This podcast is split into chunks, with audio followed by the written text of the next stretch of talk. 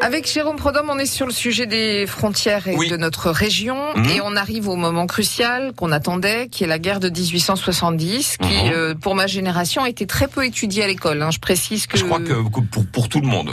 Moi, pareil. euh, je crois sincèrement. D'ailleurs, c'est peut-être une des erreurs euh, monumentales qu'on fait depuis plusieurs dizaines d'années en France, c'est de ne pas étudier le 19e siècle. C'est-à-dire que tout ce qui, tout ce qu'on cherche en ce moment comme solution démocratique, tout ça, on l'a étudié au 19, on l'a vécu au 19e. On a quand même fait en un siècle, on a fait euh, euh, en, élargissant la Révolution une monarchie absolue, trois républiques, euh, une monarchie constitutionnelle, une monarchie à charte, deux empires.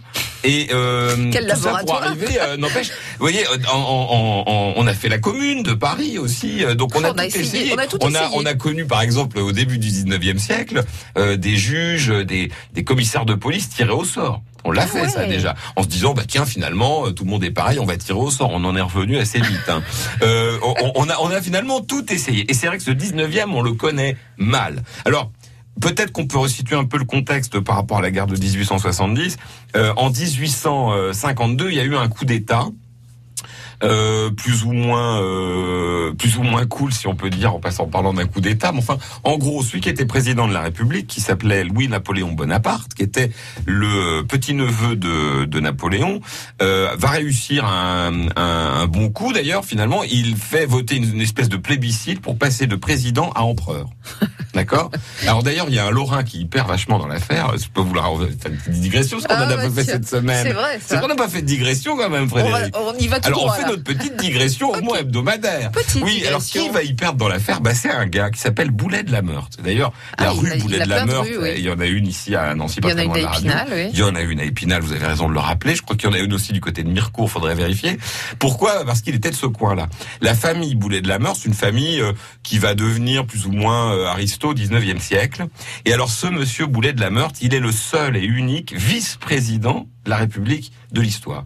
Alors vous savez qu'aux États-Unis, ils en ont toujours un. Ouais. Il y a le président et le vice-président, qui a des pouvoirs un peu symboliques d'ailleurs. Hein. euh, euh, mais en cas de, de, de perte du président, on l'a vu plusieurs fois dans l'histoire américaine, paf, le vice-président euh, prend le relais. Nous, on en a eu un, donc qui s'appelait Boulet de la Meurthe en 1848, et donc euh, bah, il a sauté en 1852. Il a pu être vice-président Ah bah de la République puisqu'il n'y avait plus de. République. Voilà. Non.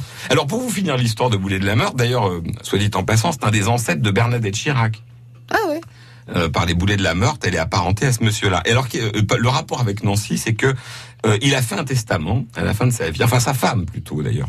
Madame Boulet de la Meurthe a fait un testament dans lequel elle léguait la totalité des livres de Monsieur Boulet de la Meurthe à la bibliothèque de Nancy, ce qui est plutôt sympa, euh, puisque on est loin de Google à l'époque, euh, on n'a pas accès comme ça à plein de bouquins. Donc, euh, il, mais alors quand je parle de, de c'est entre C'est une 1000, belle 2000, bibliothèque, 3000, oui, enfin c'était les gars qui avaient des bibliothèques qui envoyaient du bois. hein.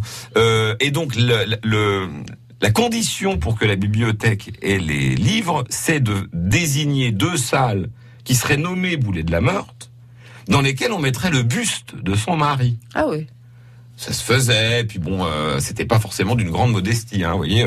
euh. Et la mairie de Nancy a tenu parole. Alors visiblement, il n'est pas un bon souvenir de Boulet de la Meurthe, parce que qu'est-ce qui s'est passé? Ben elles existent toujours, c'est ça le Boulet de la Meurthe, et vous ne les connaissez pas. Et pourtant, vous connaissez la bibliothèque, et c'est normal. Pourquoi? Parce qu'elles sont dans le grenier. En haut à droite, quand vous regardez la, la, la bibliothèque de Nancy, en haut à droite, vous avez deux salles. Alors c'est marrant parce que c'est un fouche-tra pas possible. Il y a des bouquins empilés, c'est une sorte de salle grenier d'archives plus ou moins classée.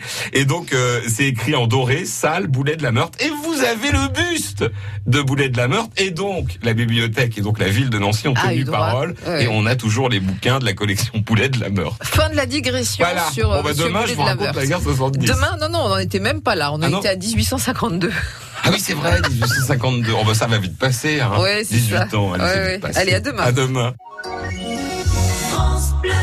France Bleu Lorraine.